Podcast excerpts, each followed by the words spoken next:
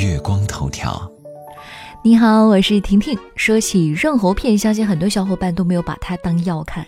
嗓子哑了，来一个润喉片；咽喉干了，来一个润喉片；感冒咽喉痛，来一个润喉片；甚至嘴里不舒服，来一个润喉片。很多人喜欢吃润喉片，就是因为它好吃，有薄荷的味道，于是干脆就把薄荷片、西瓜霜之类的当零食吃，或者呢，只要感觉嗓子不舒服，就随便吃点润喉片。婷婷，我就是这样。最近迷上了一款橘子味的润喉糖，润喉片当糖吃真的没有问题吗？没事儿来一片，影响大不大呢？这润喉糖还真不是想吃就能吃的。北京善方医院耳鼻喉科医生李艳介绍，中药含片多由清热解毒、抗菌消炎、生津润喉的药物组成，如草珊瑚含片、西瓜霜含片等；西药含片则多由杀菌消炎、清凉收敛、稀化痰液的药物组成。比方说薄荷含片等等，含片内的主要成分是药，而不是糖，不能把药当糖吃。润喉片毕竟是药物，也有一定的副作用。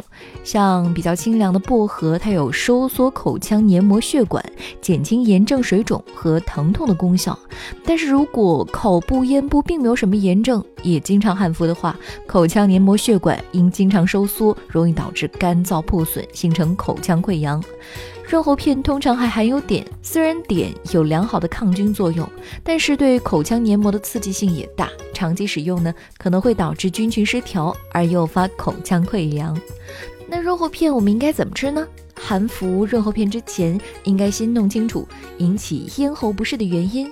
有一个粗略的统计显示啊，因为感觉咽喉不适而购买润喉片的消费人群当中，有百分之五十七是因为感冒、咽喉炎等疾病引起的。